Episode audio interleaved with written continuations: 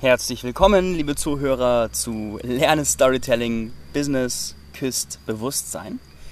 Und wie in der letzten Episode angekündigt, haben wir heute einen Interviewgast, nämlich die Melissa Otto. Hi Melissa. Hallo. Und Melissa hat das Thema Jakobsweg, Sinn finden oder Sinn schöpfen auf dem Jakobsweg mitgebracht. Und ich mag dich kurz vorstellen, damit die Leute wissen, wer du bist. Melissa hat International Business studiert mit dem Schwerpunkt Fremdsprachen, ist 28 Jahre alt, war in den 28 Jahren mittlerweile schon in 30 Ländern, richtig? Mhm, 28. 28 Ländern, genau, für jedes Jahr ein Land.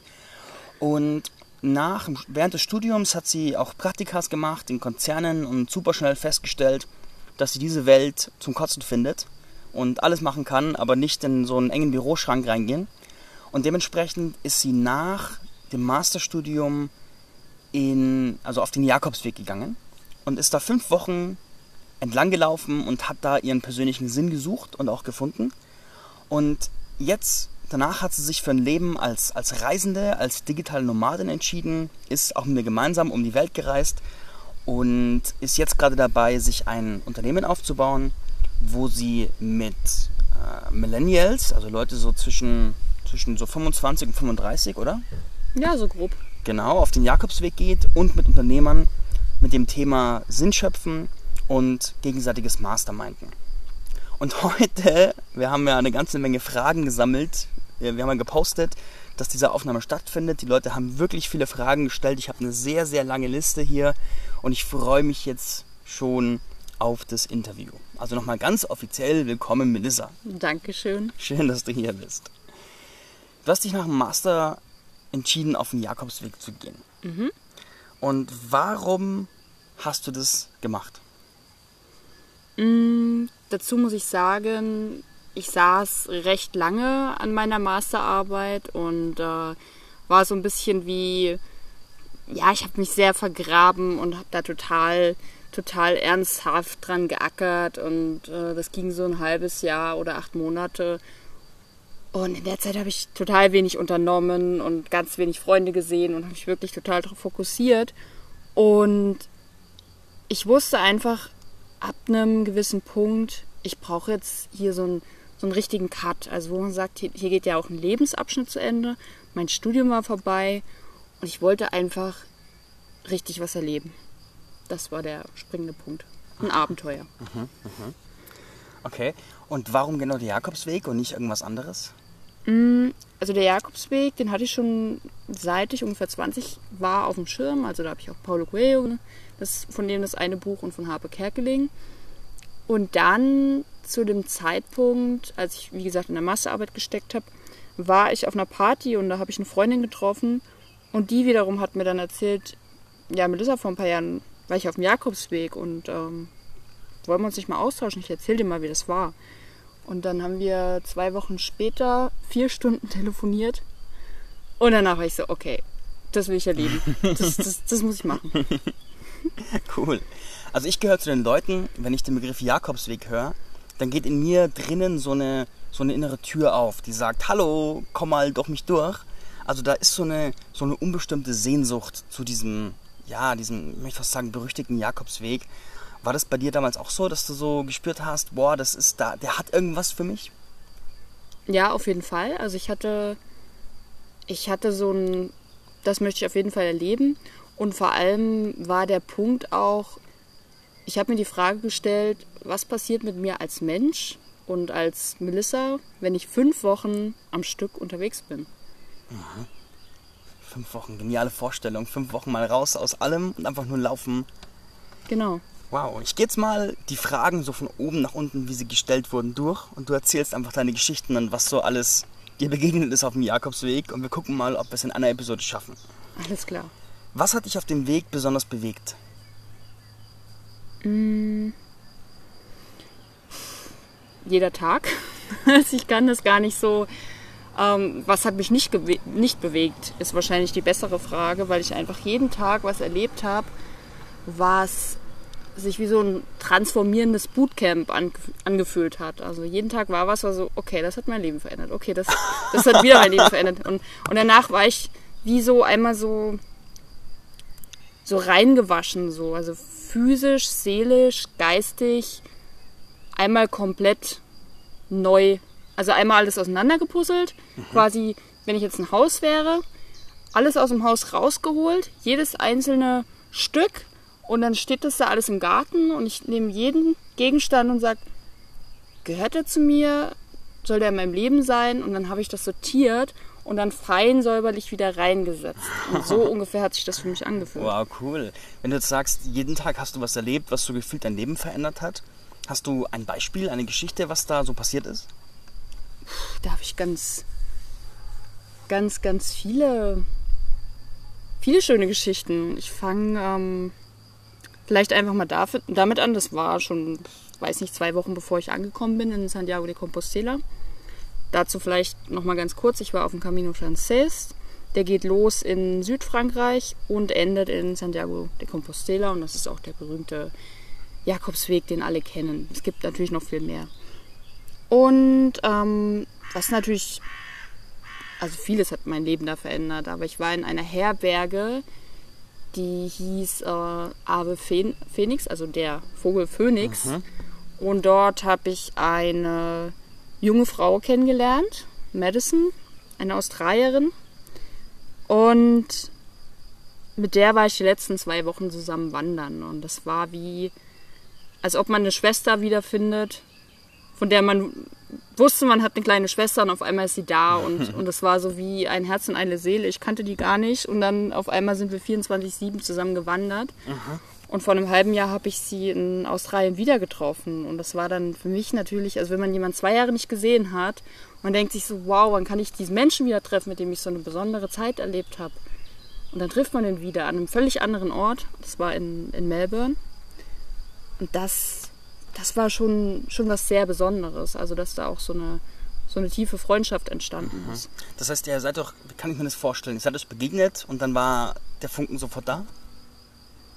Ja, ja, so, so in der Art. Also die, der, der erste Abend war, also Ave Phoenix war eine Traditionsherberge, da kam ich an und da waren so, ich nenne sie beabsichtigt mal die verrückten Vögel. Also einer kommt an, so ein, so ein Typ aus der Herberge, Herberge und der, der hat die ganze Zeit wie ein Hahn gekräht. Also er ist rumgelaufen, hat wie ein Hahn gekräht und irgendwann kommt er zu uns, wie so ein, weiß nicht, wie so ein Troubadour und meint so, ja, heute Abend könnt ihr mit auf Weintour und dann sind wir in diesem winzigen Dorf in irgendwelchen Weinkellern rumgelaufen, haben Weinverkostungen gemacht und sind dann noch mit den ganzen Pilgern in den Fluss gesprungen und ja, hatten da irgendwie so, so eine verrückte Nacht und dann, ah ja, dann gab es noch Pilgeressen. Also Pilgeressen ist immer, also in vielen Herbergen so auch auf Spendenbasis, dass die ihren eigenen Garten haben bauen da ökologisch an und dann sitzen da 30 Leute oder so an einer riesigen Tischplatte und essen selbstgemachtes Essen und ah. singen zusammen. Und das,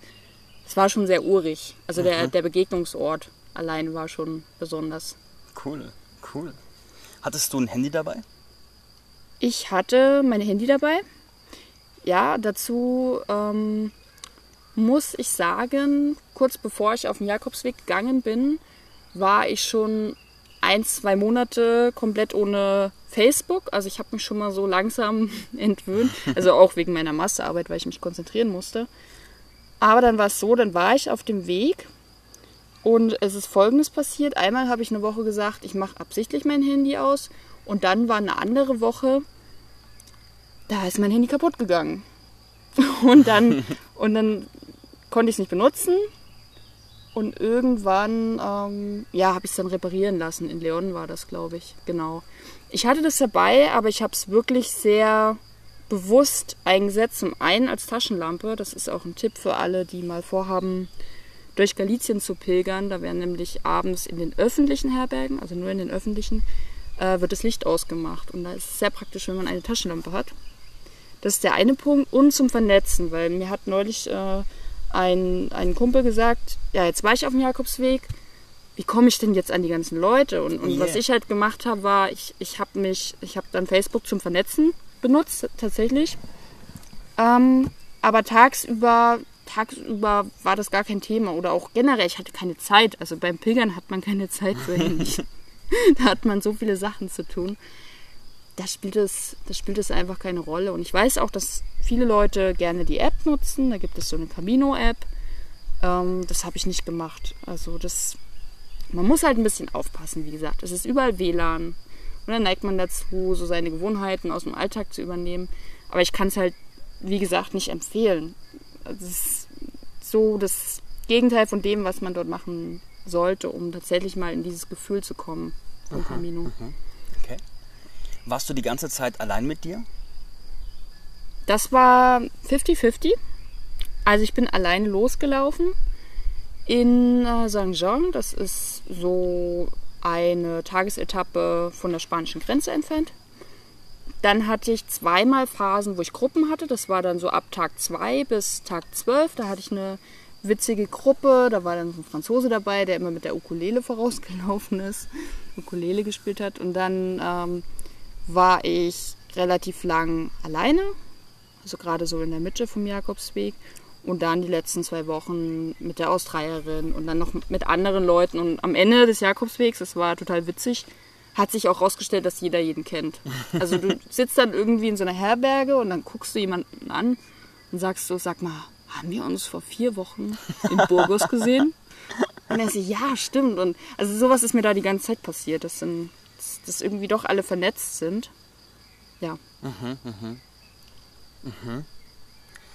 Was hast du im Voraus geplant? Mm, Bezüglich alleine oder in der Gruppe? Mm, Bezüglich des Jakobswegs an sich. Also hast du da viel geplant oder bist du einfach so drauf los? Ach so. Ich habe ehrlich gesagt das ganze Internet durchgegoogelt, weil ich war so, ich war so vorfreudig. Also ich wollte, ich wollte ungefähr alles wissen und ich wollte vor allem wissen, was passiert mit den Leuten. Also was passiert mit dir, wenn du diese Erfahrung gemacht hast? Und davon habe ich ehrlich gesagt total wenig gefunden. Ich habe tausend Packlisten gefunden. Ich habe gefunden, welche Schuhe brauchst du, äh, wie bereitest du dich vor, ist das gefährlich allein als Frau? Das sind ja immer so Themen.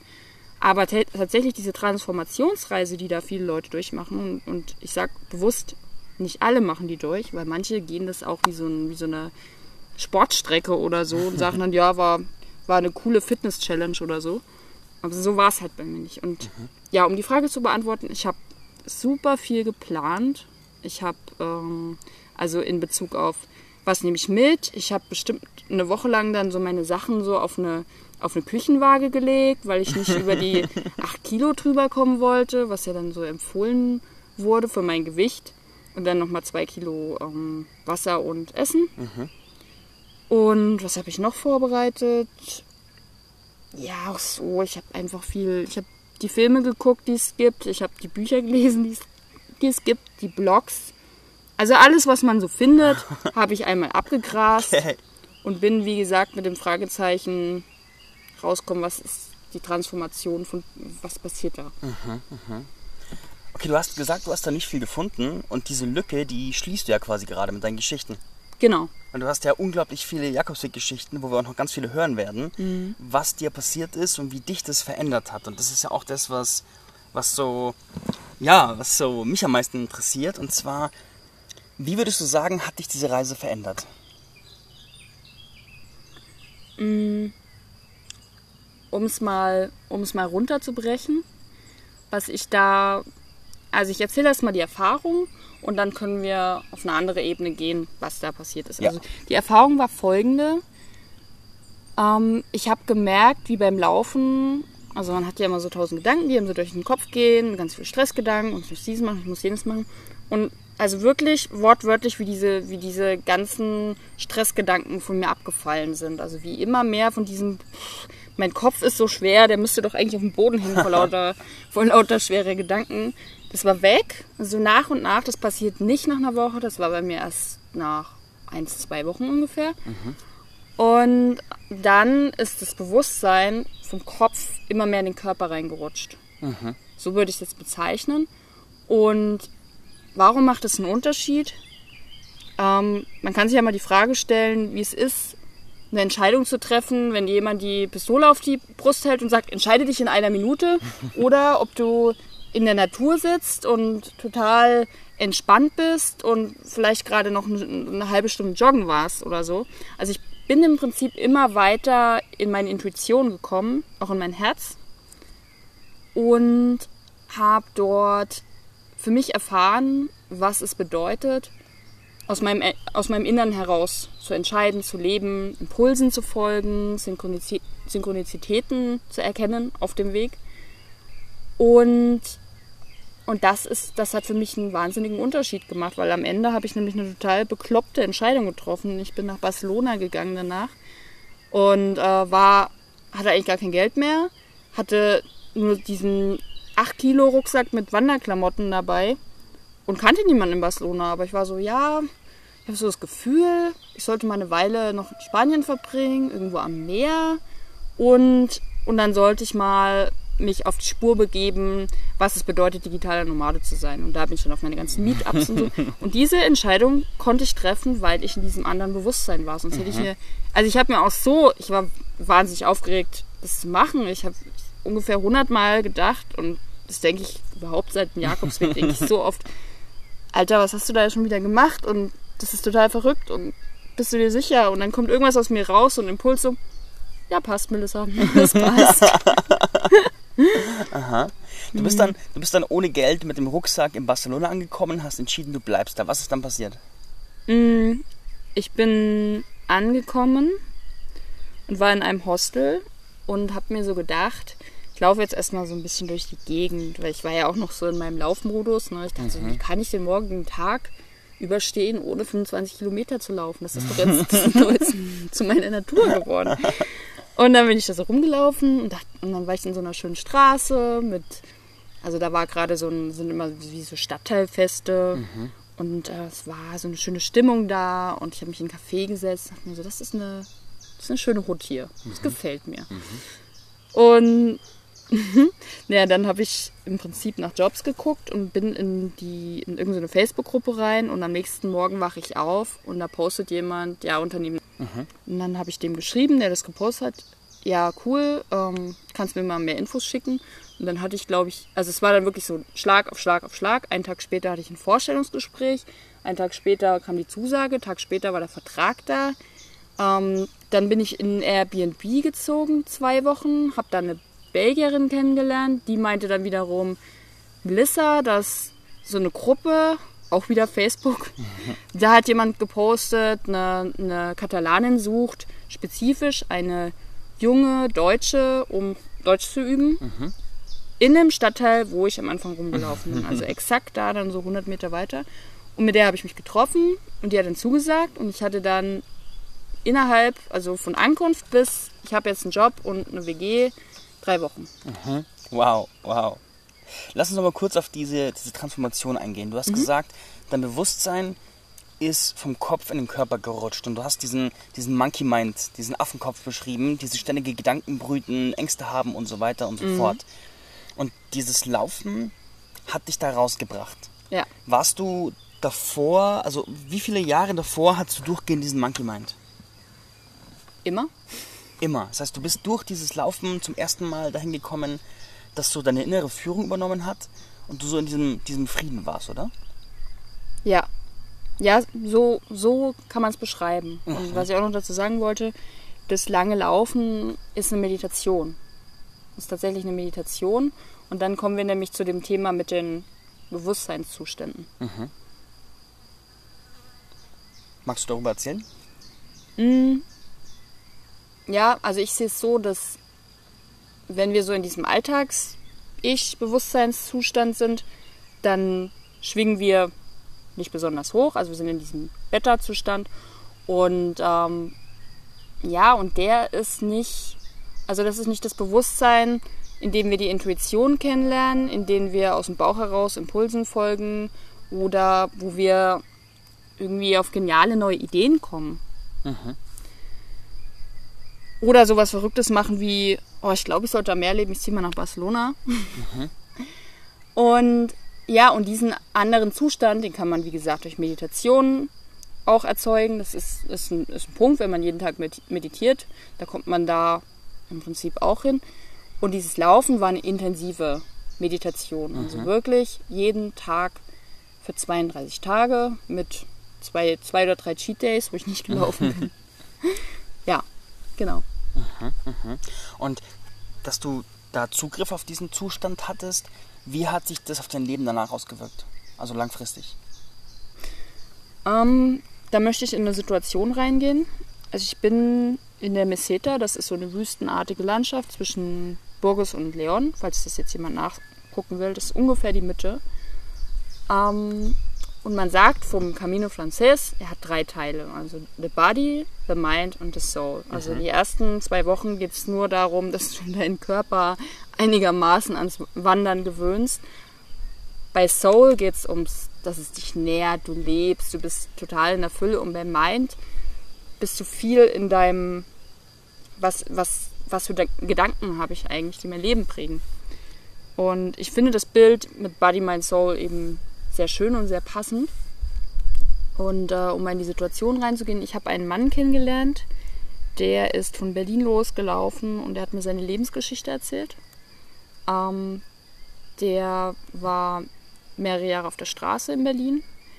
Der hatte mehr als einmal, ist er morgens aufgewacht und dann lag wieder jemand tot neben ihm, war alkoholabhängig.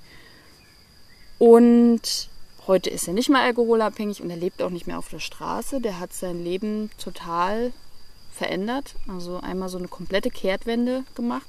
Ist bei ihm tatsächlich durch einen Zugang zu Gott und Religion passiert. Ich persönlich bin nicht religiös. Bei ihm war es dennoch so. Und was mich daran beeindruckt war, hat, war einfach der Punkt oder die Frage, die ich mir gestellt habe dadurch, Melissa, muss sowas in deinem Leben passieren? Muss so ein krasser Einbruch oder so ein, so ein, wo so, weiß ich nicht, wo es halt wirklich ins Bodenlose nach unten geht, muss es in deinem Leben passieren, damit du, damit du sozusagen deinem Lebensweg folgst. Oder damit du dahin kommst, wo du, wo du hingehörst. Und ich habe mir die Frage gestellt, was wäre denn eigentlich, wenn alles, was ich über mich denke und andere über mich denken, nicht wahr ist? Das war der Ausgangspunkt.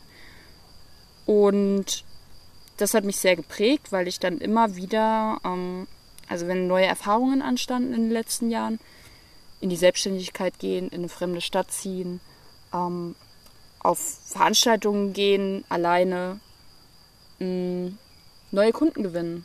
Also lauter so, so Sachen. Und da habe ich mich gefragt, ist es vielleicht, ist da vielleicht eine Fähigkeit oder ein Talent versteckt, was zu mir gehört und was ich vorher nicht als Teil von mir gesehen habe. Und das hat mich, das war halt der Gedanke des, des, ja, der Ursprungsgedanke. Also der Punkt Null. Das verstehe ich nicht ganz. Also du hast.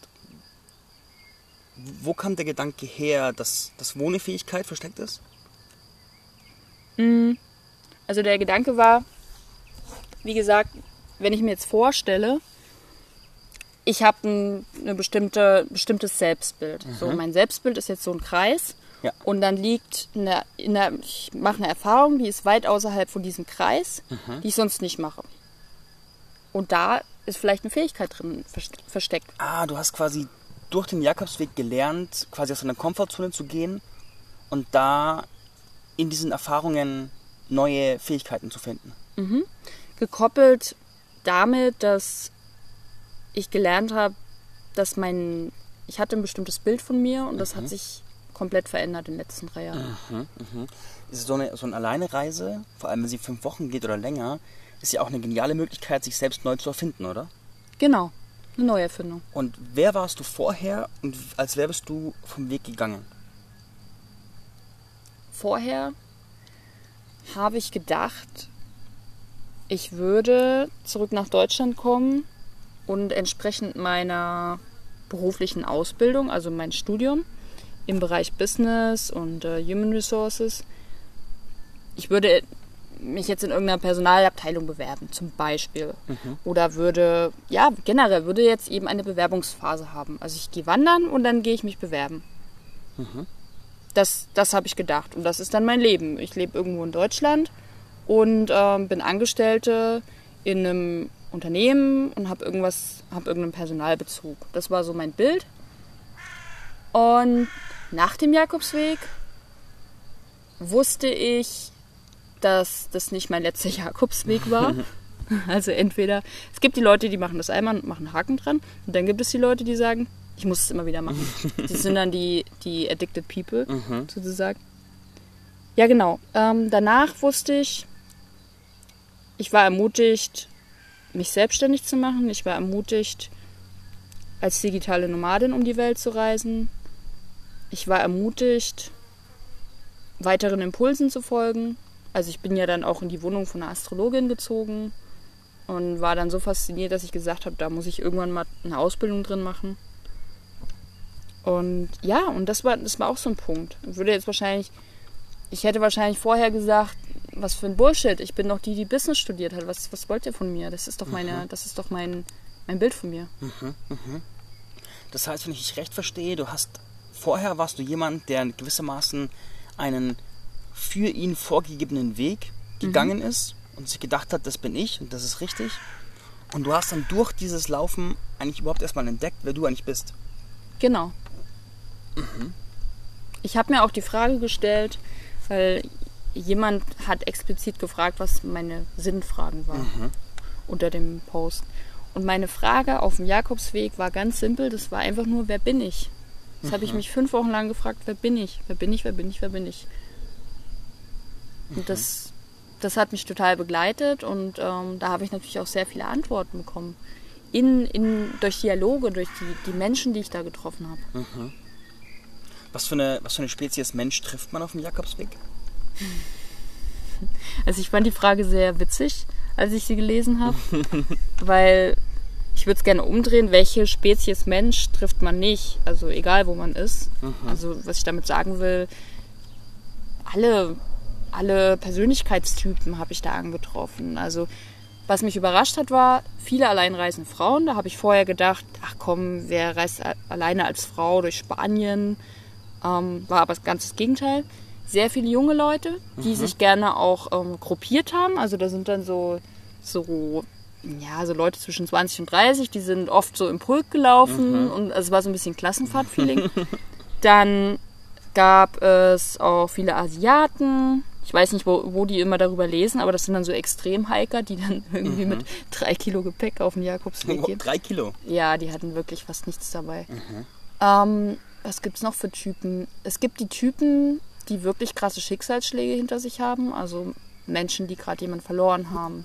Menschen, die, wo eine Beziehung zu Ende geht. Menschen, die verzweifelt sind. Habe ich mal eine getroffen, die ist ewig nicht schwanger geworden. Ähm, dann gibt's die klassischen Abenteurer-Typen, die sagen, yes, wieder was auf der Bucketlist, was ich abhaken will. Und ja, und, und generell auch Menschen, die einfach gerade an dem Ende oder dem Beginn von neuen Lebens- oder, oder alten Lebensabschnitten stehen. Also zum Beispiel ich so Ende Studium oder jemand, der, was weiß ich, ähm, 20 Jahre in irgendeinem Unternehmen gearbeitet hat und da ist dann irgendwas gewesen und dann hat er sich gedacht, ja, wer bin ich jetzt? Solche Sachen. Mm, was fand ich noch interessant? Wenige, also ich habe nur eine getroffen, die war 19, aber das war nicht so, so ganz junge nicht unbedingt. Mm, Und nach oben alterstechnisch fast keine Grenze. Also ich habe auch mal mit einer, bin auch mal mit einer 80-Jährigen gelaufen. Das war aber dann auf dem Camino Portugues. Da war ich ein Jahr später mal eine Woche. Mm, Ja, also die ganze Welt. Du triffst Okay. auf dem Jakobsweg Die die ganze ganze, Welt. Welt. Und ganz viele Deutsche. Gab es auch negative Erfahrungen auf dem Weg? Ähm, ja, es gab. Moment, Moment, Moment. Negativ, negativ. Mm, eigentlich nur eine mini, mini negative Erfahrung. Ähm, ich bin gewandert. Ich weiß jetzt gar nicht, ob man das hier teilen sollte, aber gut. Ja, man sollte hier sein. Ja, einfach ein Typ aus dem, aus dem Dorf von, von nebenan, so Locals. Ich habe auch oft mit Locals gequatscht, weil ich ja Spanisch studiert habe und das ganz witzig fand. Mal so ab und zu so, na, wie geht's denn so? Was machst du denn so? Ähm, und äh, ja, der hat sich halt die Hose aufgemacht und äh, wollte mir quasi seinen Penis zeigen. Okay. Und das war halt schon, okay, wie gehe ich jetzt damit um? Und dann habe ich nur, ich nur weggeguckt, schönen Tag noch. Und er hatte ja auch einen Geh- Gehstock dabei, also war jetzt nicht so super mobil. Und saß dann an seinem an seinem Fluss und dann kamen schon die nächsten Leute um die Ecke in seine Richtung und ich dachte mir so, okay, sollen die das erleben? Viel Spaß mit der Erfahrung, ich bin dann mal weg. Und das war wirklich das Einzige. Also für manche mag das jetzt vielleicht schockierend sein. Ich habe mir gedacht, ganz ehrlich, also dafür, dass ich da fünf Wochen unterwegs war und wirklich nur schöne, wunderschöne, wirklich wunderschöne Sachen erlebt habe, die dazu geführt haben, dass ich manchmal so wirklich so übererfüllt war. Ich habe manchmal da gestanden, habe geheult vor Freude. Und dafür, ich mir das angucke, was ich alles Wunderschönes erlebt habe und mit der einen Sache, die halt ein bisschen kacke gelaufen ist, ähm, ja, schwamm drüber für mich. Also es hat mich jetzt nicht total traumatisiert oder so. Ja, ja, ja.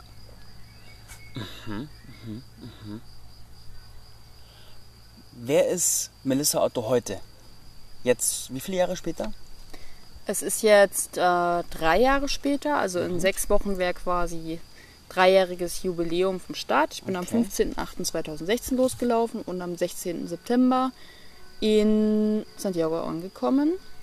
Mm, Zurück zur Frage, wer bin ich heute? Ich will die Frage präzisieren. Wer bist du heute und was hat der Jakobsweg damit zu tun? Mm, Der Jakobsweg hat mich gelehrt, meinem Innern zu vertrauen, meiner Intuition zu folgen und nicht, nicht so viel drauf zu hören. Wenn, es hat immer irgendjemand bei irgendwas von Sachen, die ich unternommen habe, gesagt, ja, mach das mal lieber nicht. Es wird immer kommen. Ähm, wer bin ich heute? Ich, der größte Unterschied ist, dass ich mir heute größere Visionen zutraue, dass ich mir zutraue zu sagen, ich möchte gerne ein Reiseunternehmen gründen mit Cowork. Ich möchte, ich möchte eine richtig gute Astrologin werden irgendwann. Und das ist ein Riesenunterschied, wenn man sich, wenn man sich Dinge wirklich, wirklich zutraut. Und das habe ich vorher nicht.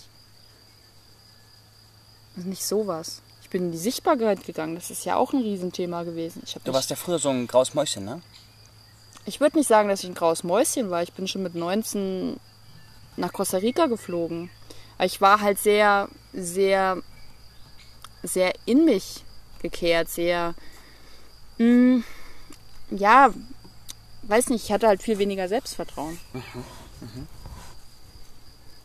Und hat der Jakobsweg da geholfen, das aufzubauen? Ja, ja.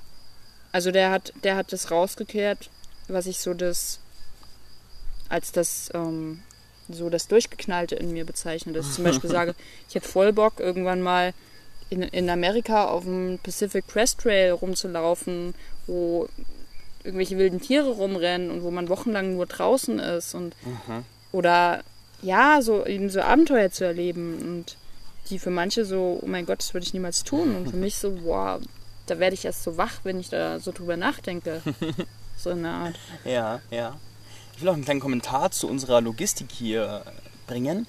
Und zwar habe ich gesagt, Melissa, lass uns rausgehen, weil ich habe beobachtet, dass deine Energie steigt, wenn du kleine oder große Abenteuer erlebst. Und wenn es nur ein Spaziergang raus ist und kurz in den Wald rein und einen Hügel hoch, da geht deine Energie sofort massiv nach oben.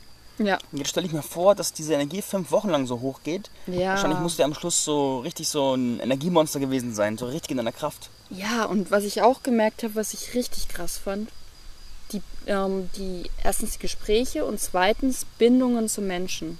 Das hat sich massiv verändert. Also ich kam dann nach Barcelona und ich konnte nicht mehr anders, als so richtig aus mir herauszureden, aus dem Innern. Ich habe dann von Energien geredet, was, was für Energien ich da hatte auf dem Jakobsweg. Und ich war sofort enger verbunden mit den Menschen, weil mein, weil mein Herz auch offen war in dem Moment, weil ich wirklich richtig, richtig weit mich geöffnet habe für, für die Möglichkeiten des Lebens, für die Menschen, für alles, was passiert und bin da mit, mit einem Vertrauen reingegangen.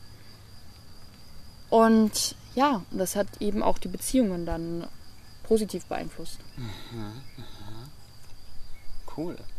Zwei Fragen noch zur Logistik. Frage Nummer eins. Wie bist du mit der Hitze umgegangen? Ja, berechtigte Frage, weil es war ja Hochsommer, als ich losgelaufen bin, Mitte August. Mm, Ich bin eben sehr früh losgelaufen, wie alle Pilger. Also da ist es normal, so zwischen 6 und 8 Uhr loszulaufen. 8 Uhr ist wahrscheinlich schon spät, manche würden um 5 losgehen. gibt es eben immer mal so, so Ausreißer.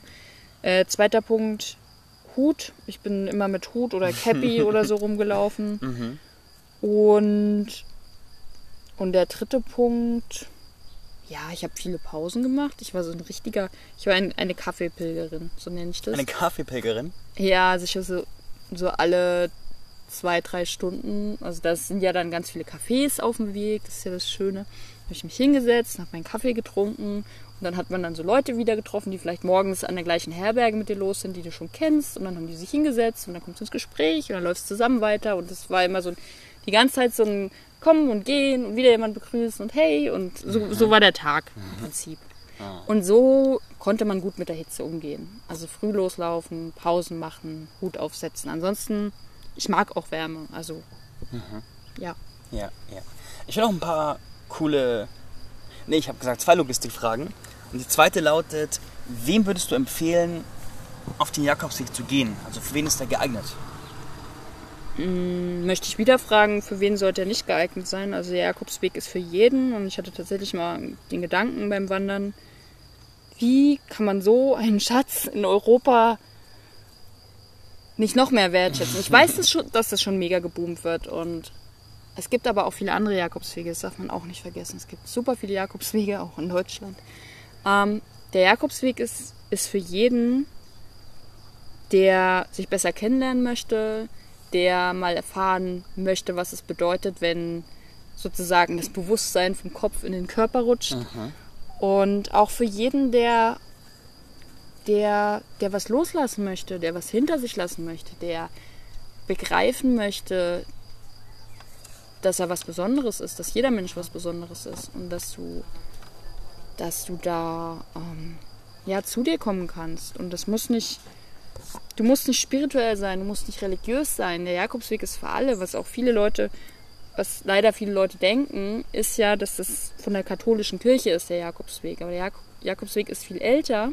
Der ging ursprünglich bis ans Ende der Welt, das Kap Finisterre. Das ist noch so drei Tageswanderung nach Santiago von den Kelten.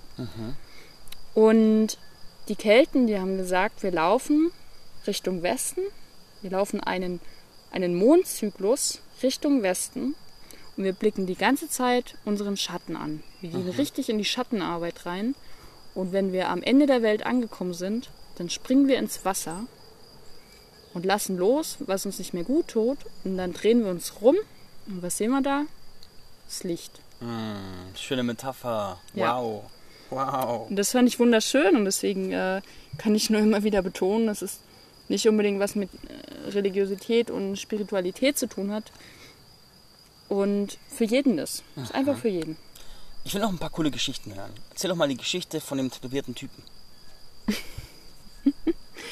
Ja. Also der tätowierte Typ, das war auch in der, in der Ave Phoenix, also in der Phönix, der, Asche, der aus der Asche wieder aufersteht, Herberge. Ähm, das war ein Mann, der war da als Volunteer. Und ich habe den gesehen und war erstmal so, oh, okay. Der hatte so eine, der hatte eine 666 auf der Kehle drauf und war überall tätowiert und, und hatte und sah irgendwie einfach spooky aus. Und ja, jedenfalls irgendwann erzählt er mir, setzt sich so an den Tisch und sagt so, ja, ähm, er ist ein Mörder. Das so, ich bin Mörder. Also er hat in Brasilien mit seiner Frau gelebt und da sind zwei Leute ins Haus eingebrochen. Und er hat die wohl zur Verteidigung getötet. Das weiß ich jetzt nicht genau, was da richtig ist und so weiter. Spielt auch in dem Beispiel keine Rolle. Aber er ist als Spanier in Brasilien zwölf Jahre in den Knast gekommen. Und dann ist natürlich auch die Ehe ähm, kaputt gegangen daran. Und irgendwann kommt er nach Spanien zurück und wa- was weiß ich warum, landet auf dem Jakobsweg in dieser verrückten Herberge. Und ja, und das hat den vermutlich gequält. Ich weiß nicht, wie brasilianische Gefängnisse so sind. Auf jeden Fall sitzt er da. Und da sitzt eine italienische Frau neben ihm und guckt ihn so an und sagt, es ist egal, es ist egal, was du gemacht hast in dem Moment, es ist egal, wer du bist. Ich möchte dir nur sagen, ich habe dich gern. Und ihr könnt euch vielleicht vorstellen, dass der das in zwölf Jahren nicht einmal gehört hat. Und dann fängt er an zu weinen. Also dieser Typ, den ich vorher noch wirklich suspekt fand, sitzt da und heult wie ein Kind. Das hat, boah, das war so, so ein Moment. Ja, das vergisst man einfach nicht. Das war so, das war so eine, so eine Güte einfach vom Leben. Wow. Erzähl doch noch die Che Guevara-Geschichte. Ähm, das war ziemlich am Anfang am Jakobsweg. An einem Sonnenblumenfeld habe ich einen, einen Typen wandern sehen. Und mit dem bin ich ins Gespräch gekommen. Und der hatte auch zwei interessante Tattoos. Einmal den Che Guevara auf dem linken Oberarm und einmal den Buddha auf dem rechten Oberarm. Und er erzählt dann so, war so ein richtiger Abenteurer. Ja, ich habe sieben Jahre in Kuba gelebt und dann war ich da auf dem Segelboot und hab das Abenteuer erlebt und so seine Augen so voll am Sprühen, so boah. Und ähm, ja, und dann hat er mich so gefragt, was möchtest du denn eigentlich nach dem Jakobsweg machen? Und dann habe ich so, so allen meinen Mut zusammengenommen und so gesagt, am liebsten würde ich gerne mal als digitale Nomadin um die Welt reisen. Und ich habe es vorher noch niemandem so direkt und konkret gesagt. Und dann guckt er mich an und sagt so, boah, was für eine geile Idee, du bist so jung, geh raus in die Welt, probier alles aus, mach deine Erfahrungen. Und, und ich war so voll vom Donner gerührt, so, oh ja, ja stimmt, das ist ja mega toll. Und ich habe es lange keinem erzählt, weil ich einfach so, ähm, weil alle immer so gedacht haben, ich weiß auch nicht, also mein Umfeld, das muss, muss man ja mal präzisieren, mein Umfeld hat eben gedacht, das ist so ein Internet-Fake. Das gibt's nicht. Es war eben, ja, jetzt drei Jahre her und als ich das erste Mal drüber gelesen habe, das ist schon sechs Jahre her. Und wie man sich vielleicht vorstellen kann, 2013 digitales Nomadentum sah noch ein bisschen anders aus. ja, Cool, cool. Noch eine Geschichte zum Abschluss der Geschichten? noch eine Geschichte zum Abschluss der Geschichten. Dazu will ich sagen, Melissa hat noch viel, viel, viel mehr Jakobsweg-Geschichten, die echt cool sind. Und sie schreibt darüber in ihrer Facebook-Community Cowork, Sinnschöpfen auf dem Jakobsweg. Habe ich das richtig zitiert? Genau, Cowork Community und dann eben der Untertitel. Ja, und auf ihrem Facebook-Profil Melissa Otto einfach eine Freundschaftsanfrage schicken. Und die Webadresse ist www. Mm, Das kriege ich cowork.card, also C-A-R-R-D. Aber können wir dann auch nochmal, ähm, Das schicken wir in die Shownotes runter dann. genau. Genau. Ja. Ein schönes Beispiel noch, was ich so erlebt habe. Boah, da muss ich jetzt ein bisschen nachdenken. Also ihr müsst verstehen, das ist auch schon drei Jahre her. ich habe alles damals dokumentiert. Ähm, Wir können das Ganze auch mit einem Cliffhanger schließen und sagen, wenn ihr noch mehr Jakobsweg-Geschichten hören wollt, dann guckt ihr auf Melissa ihr Profil, weil da schreibt sie immer wieder oder kommt in die Cowork-Community. Und dann leite ich weiter zu noch einer Frage und zwar, du bietest jetzt Jakobsweg-Touren für Unternehmer und für die Generation Y an, richtig? Mm, Ja, also mein erster Gedanke war Generation Y. Bisher, bisher haben sich fast nur Unternehmer bei mir gemeldet. Der Markt reagiert. ja, der Markt reagiert, genau. Okay. Und wenn jemand sich jetzt für so eine Tour bei dir entscheidet, was kann der erwarten? Was wird da passieren? Also es ist eine, wie gesagt, eine kombinierte Tour. Einmal das, wir gehen auf dem Jakobsweg lang und ich, mein Gedanke dabei war eben, ich möchte, dass Menschen in Gruppen zusammenkommen, in der Energie vom Jakobsweg, in diesem, was ich vorhin beschrieben habe, wo unser Bewusstsein einfach mal raus aus diesem ganzen Gedankenaffen-Zirkus ist und reinkommt in den Körper und ähm, auch dort die Magie erleben natürlich.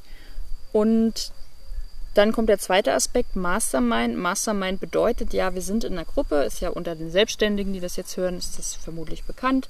Wir schildern eine Herausforderung, ein Problem.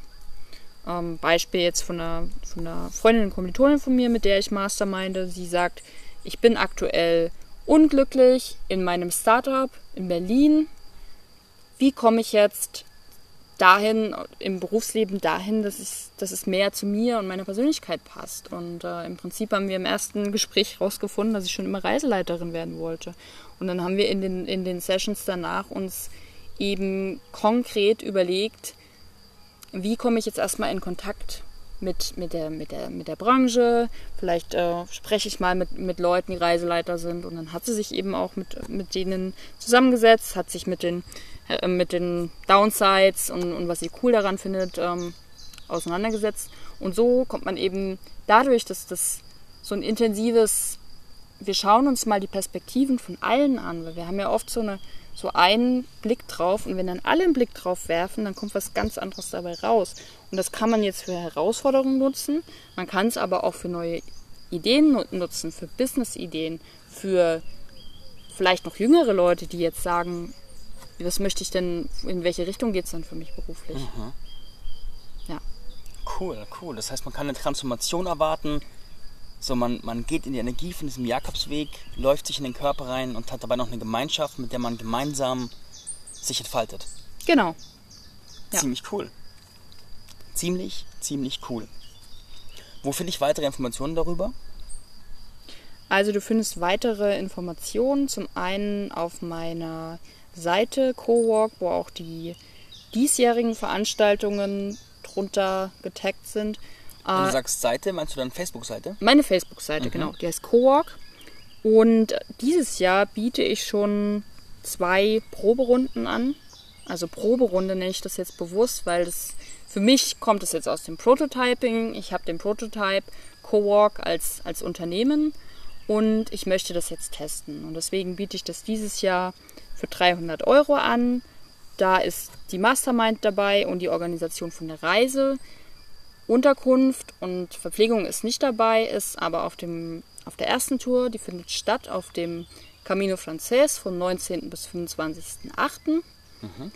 Ähm, Tagesbudget ca. 30 Euro für Essen und Unterkünfte in Herbergen.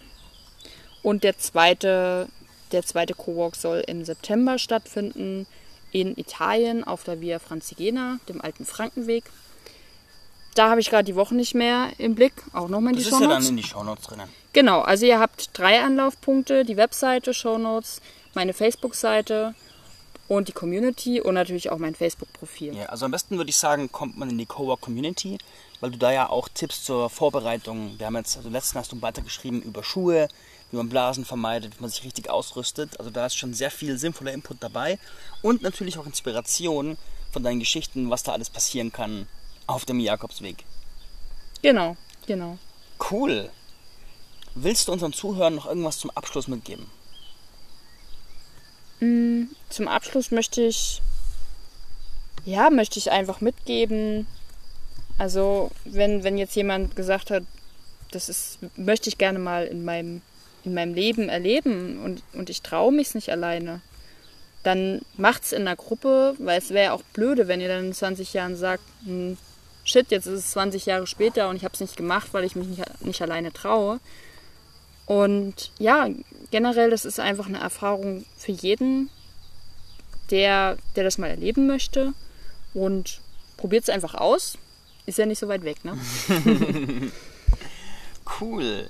Melissa Otto, danke dir für deine Zeit und für die Geschichten. Gerne. Und wir werden vermutlich noch viel von dir hören, vor allem von unterwegs. Auf jeden Fall. Tschüss. Ciao.